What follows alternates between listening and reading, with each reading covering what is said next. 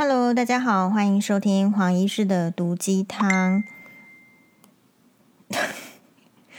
结果就是传来学妹的“叮”的一声呢，就是问我说：“我今天去考察这个餐厅的考察 结果。”好，所以嗯，其实黄医师的这个平时的闲暇生活呢，哎，然后丢来这样子讯息的，其实也是在 医学中心的外科学妹。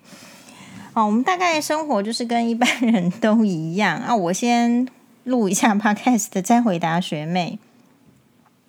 我们今天是要回答有关这个教育的问题。他说呢，这个网友来信哦，他说都有在听黄医师的 Podcast。如果黄医师有空，想听听黄医师对小孩教育的看法，因为你们家是两个小孩，那么你跟黄律师书都念得挺好。不知道是从小教育的关系，还是黄妈妈会教呢？因为现在我本身有两个小孩，跟黄医师的双八差不多大。好，那所以我们今天就是真的来以我的这个角度来看这个教育的问题。首先呢，我们先知道就是二零二零年的这个根据就是统计呢，台湾的出生率。已经说是根据今天哇哇哇的节目有稍微探讨一下，他说台湾已经达到了这个我们夸夸胡引号一下是生不如死的时候，就是开始第一年的人口负成长。那么接下来预期就是，诶，负成长一定会接下来呃出生率可能没有办法提升，然后死亡率还是大于出生率的情况之下，总人口数就会下降，然后整个国家就会趋向老年化。那这样子对于国家的竞争力呢，其实呃相当的不利。所以讲到这里，我就一直觉得，就是说，嗯，当然就是意识形态啦，或者是口号都很重要。可是如果说当这个台湾的人口就是自生自灭啊，全部 老了，然后全部死的时候，其实也没有什么实力跟中国对抗，不是吗？所以也该是时候开始要想说，我们要怎么样提升这个年轻人愿意去生小孩。可是年轻人不愿意去生小孩，我觉得是相当可以理解的。我们今天去餐厅跟同事吃饭，嗯，不是同事啦，就是朋友吃饭。然后我呃，在我的感觉就是朋友都是呃，我们不敢说是金字塔的顶端，但是在金字塔的中间以上一定是有。那他们讨论的话题都已经是台北市的，因为你你去听，大家就会听到，就是说。呃，人家是在买房子，然后还不是买一一间，然后另另外一间要不要租出去？然后租出去好麻烦哦，我不想租人，所以其实就是相当有经济实力的朋友。哦，那那那那今那这样子的时候，他们下了一个怎么样的结论？他下了一个结论，就是说，台北市的房价已经不是上班。几呃，上班族上寿星阶级可以买得起的房价，那所以如果以这个主要的人口还是集中在台北市生活，可是是呃台北市的这个生活的房价还有它的物价水准是这么不利于不利于自己的生存的时候，怎么还有人会想到要下一代的生存？我们知道，在动物、植物，不管是动物也好，或是植物也好。当他自己在现在的这个困境中活不下去的时候，事实上他就不会去有产生下一代的这种生物生物的驱动。然后，所以我觉得这个是长期引发的问题。然后又提到说，哎，其实即便是比如说经济力好的人，那那会出他们又有什么问题？他们有出现一些生生育压力的问题，就是、呃，很多的现在很多的这种就是你知道就是。可以去冻卵的，然后让女生觉得说，哎，反正呢，不管她三七二十一，反正我就去把卵冻起来，然后我就没问题了。然后我今天聚餐的朋友，他是我们认识已经超过十年了，他都还去过我前夫家吃 吃过吃，就是呃呃来参观过，对，然后一起吃饭。他就说，呃，好在是当年呢，我有给他这个当头棒喝，然后因为我们不是学同样的，就说他们都不是学医学的。然后，既然他不是学医学，他来问我生小孩的问题，那我也就是照我当时的这个医学背景，就告诉他，我就告诉他说：“你不要以为就是你可以等到很 呃很多岁的时候，你还可以生出小孩。有根据妇产科教科书学学上的这个一张图呢，其实女生的生育率是从某一个年纪就就好像是一个从一个山谷，然后就掉到悬崖。所以我就提醒他，然后不然他那个时候都还在吃什么中药，然后在备孕。我说你是 是不是可以可以快一点？好，因为因为那个朋友的年纪就比我还再大一点点。那后来当然第他也不至于说要到做什么。好是人工生殖，但是就是，诶，有了这样子的契机之后，他就会比较加紧脚步，然后第一个、第二个，所以也就没有小孩子的这个生小孩的问题。那如果没有意识到，比如说啊，别人都还在生，然后我就是因为呃经济啦，或者是说我现在什么环境，暂时不想生的时候，又等到快四十岁想生的时候，确实就会有遇到。这样子的状况，然后另外一方面来讲，就是其实教育也是一个相当大的负担嘛。比如说，像可能我们的周围的朋友，大部分的小孩子是送私立学校，然后就是一个学期呢，就是非常的高昂。然后如果我去参加一个婚宴，你 你知道我去参加婚宴也是很有压力，比如整桌都是医生，对不对？而然后呢，就是开始会跟我讲说，拿出他这个什么小孩子念，我看才念国中好，为什么他拿出来的那个海报的，就是说参加科展，不晓得是校内还是全台北市的科展，我不知道，但是拿出来很像是大学生做的东西，诶，就是很多东西都已经是家长在全力的去丢资源，然后去栽培。所以，我以以这样子现代的教育，只是我初窥，就是人家只是人家不是炫耀的，人家是真的是跟告诉我说，现在小朋友在做什么。我只是初窥到，呃，这样子的就可以感受到说，哇，那现在的教育跟以前的教育，其实，诶，如贫富的这个在教育上的落差会更大。那所以，如果说，这个网友来提问，呃，我对于教育的看法就是，我觉得要先问的是目标，然后还有就是自己的能力。那当然啦，就是，呃，我觉得是应该是，如果是做家长的，应该是在可以兼顾自己的老年生活的前提之下，也就是说，未来的这个人口的结构既然是老年化的社会，就表示说一个年轻人。他要养的，或者说他要负担的老人数是大于一了。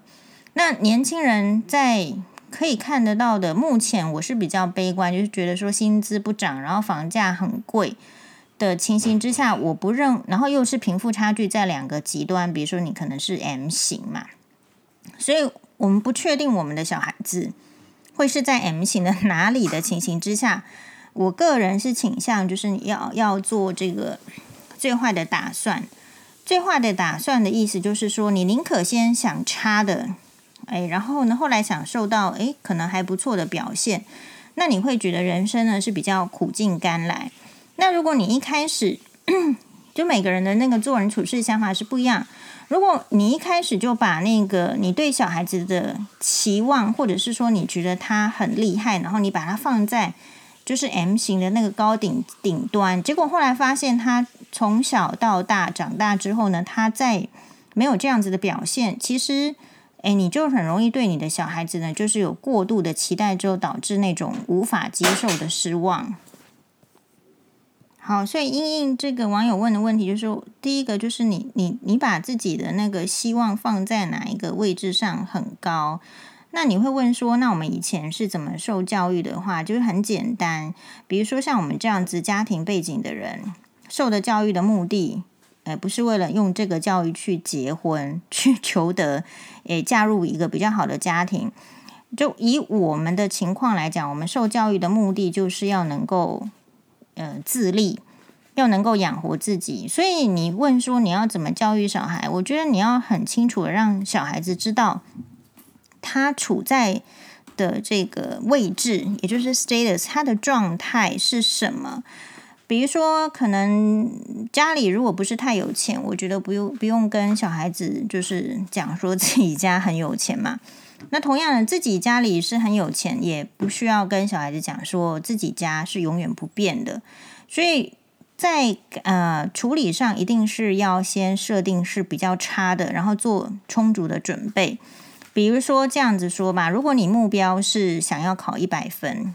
那你一定是要做一百二十分的准备。没有说你考一百分，嗯啊，你想考一百分，然后你刚好做一百分的准备，那这样子其实是很凭运气的。那我我个人觉得，我从小到大就是运气就是普普，你知道，就是中发票的话不是常常中，所以你自己可以用中发票来 check 一下你自己的运气到底怎么样。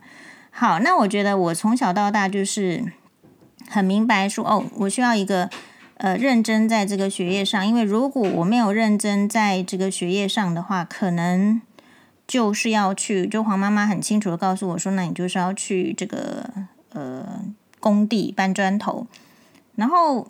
那我们当然有在路路边看过那个工人，就是挥汗如雨搬砖头。以以到我目前这个年纪的想法，是我个人认为，任何的职业都非常的重要。比如说，如果没有人扫地，没有人在做一些比较劳动阶级，没有人种田，没有人就是服务的话，我觉得这个社会也不能够运行。可是那个是到我这个年纪之后，有了这个。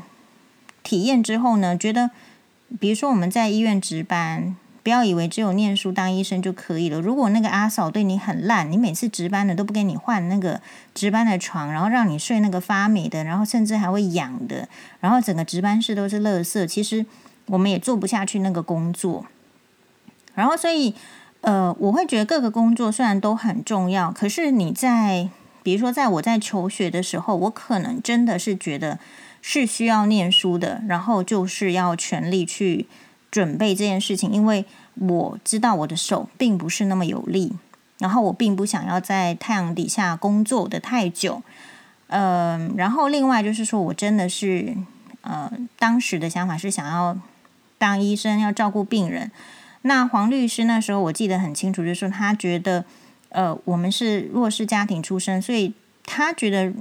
当当这个有拥有这个法律的知识，或者说成为律师，或者是检察官，或是法官的时候，也许有机会能够帮助到弱势。对，黄律师是这样子。好，只是说他好像就是就是当选择这个律师，这个没有去做这个检察官或法官，因为哈，嗯、就是你，你在你先立定大目标之后，然后从这个目标里面，你会找到细项。比如说，就像我们是当医生，然后当医生之后，你再去选择科别。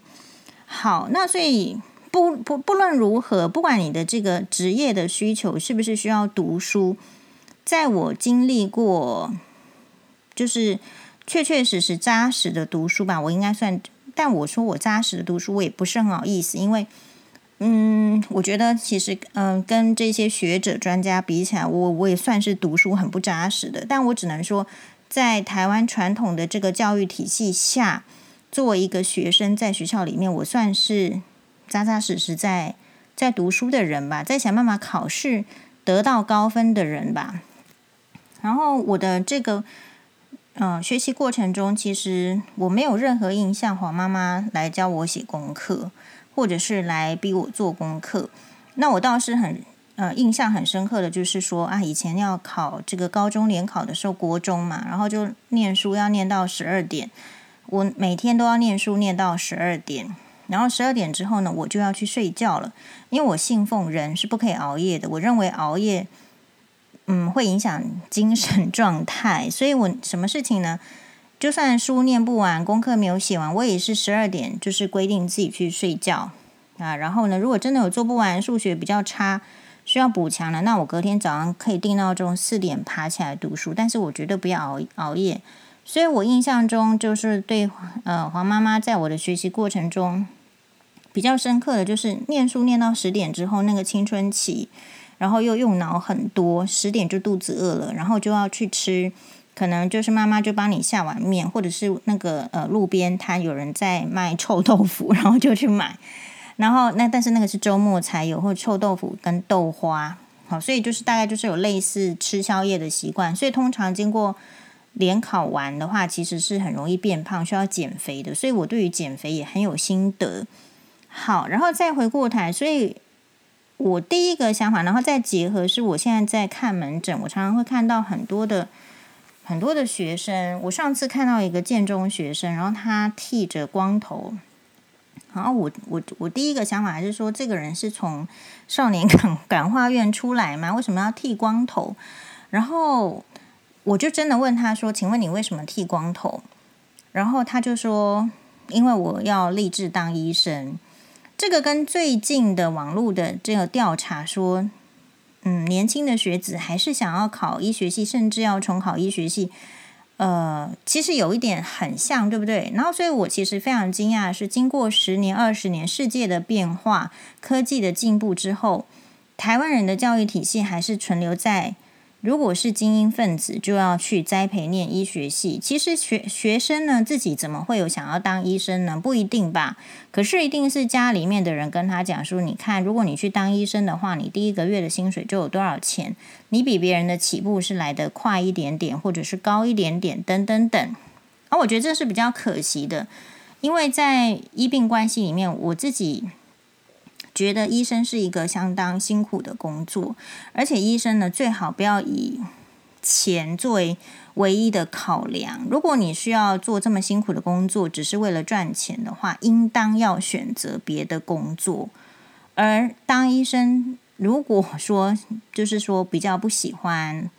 呃熬夜，或者是不喜欢太累的人，或是比较娇气的人，或是不愿意为别人着想的人。其实相当的不适合做医生，所以另外一方面很可惜，就是很多人的功课成绩呢搞到后来搞得很好，可是他们却只有一种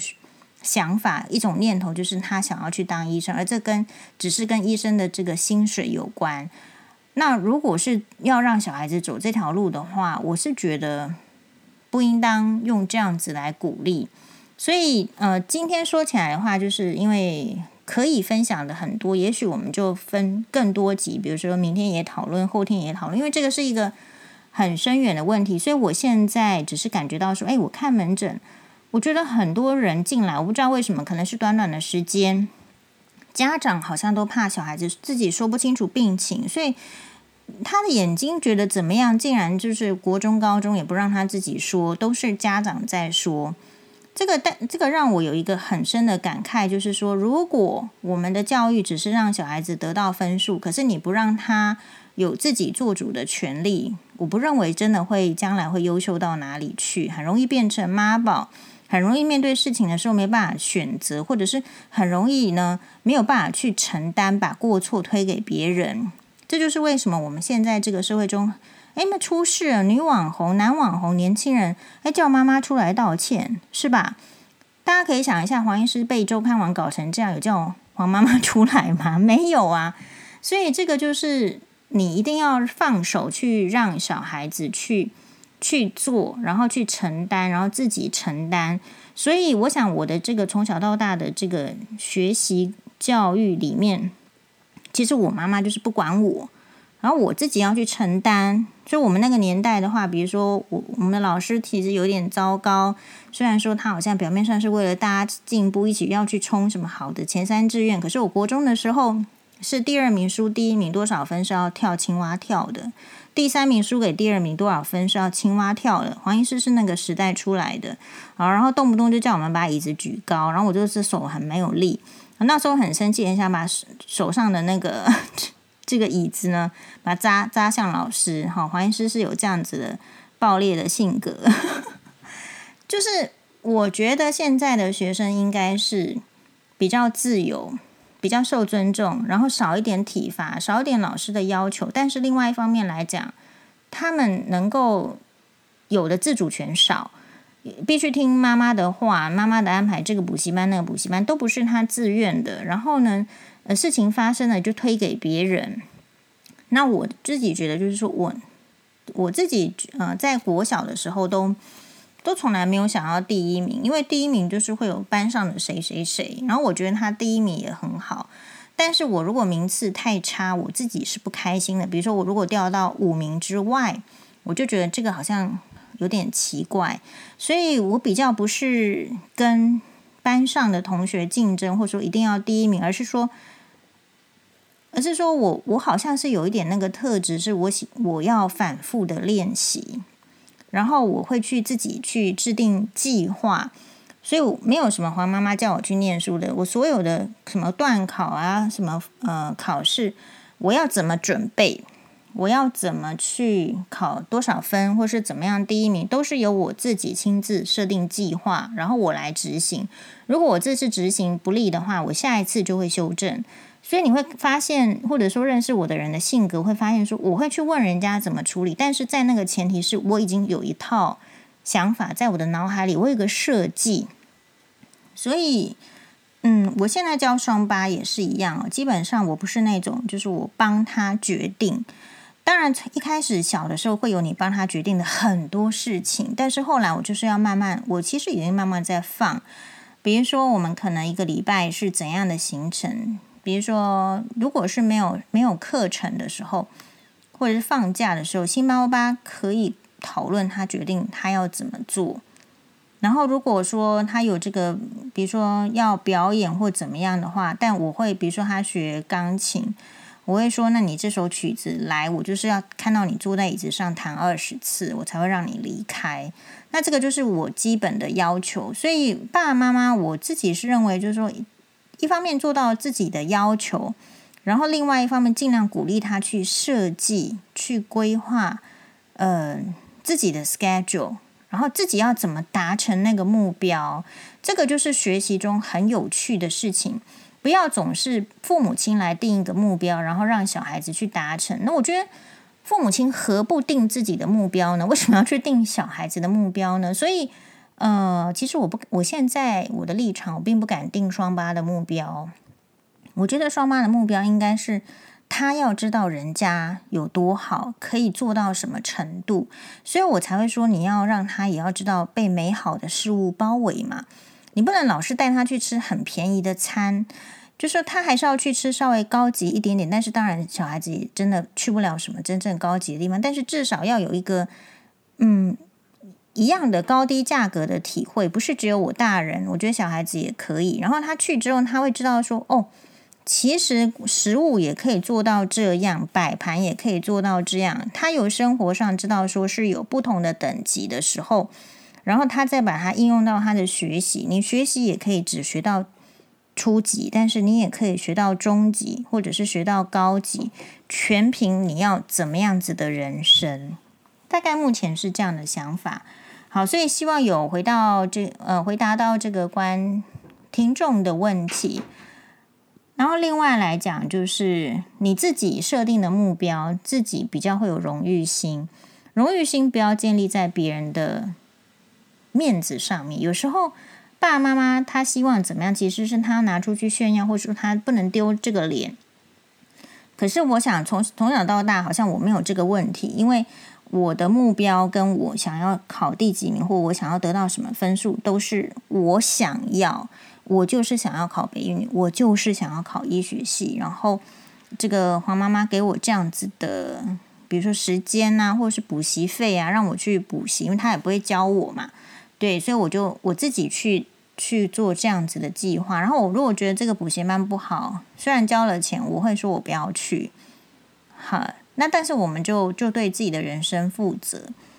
嗯，我觉得人生的这个嗯有趣点跟不有趣点是在于说，其实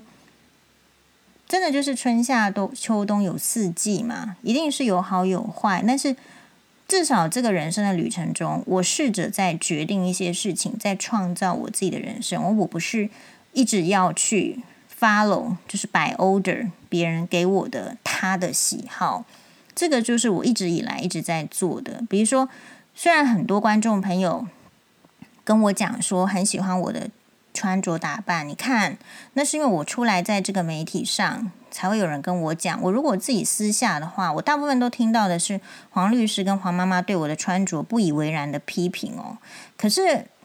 所以就是人的一个，你要知道，其实人很多的喜好，很多对你很多的习惯，其实每一个人都会有那个好恶。所以其实我就是会听啦，听听看，然后就是做不到啊，因为我们那个就不是我的目标，所以我觉得我做不到。OK。但如果是我自己的目标，我做不到，我就会有一些情绪嘛，也 OK。所以你要先去分别你情绪的能力，只能在你自己这边，还是在父母亲那边。所以我想，在这个小孩子的这个教育上，我至少目前是没有像其他的父母亲，就是我周遭的嗯医生朋友啊，或者是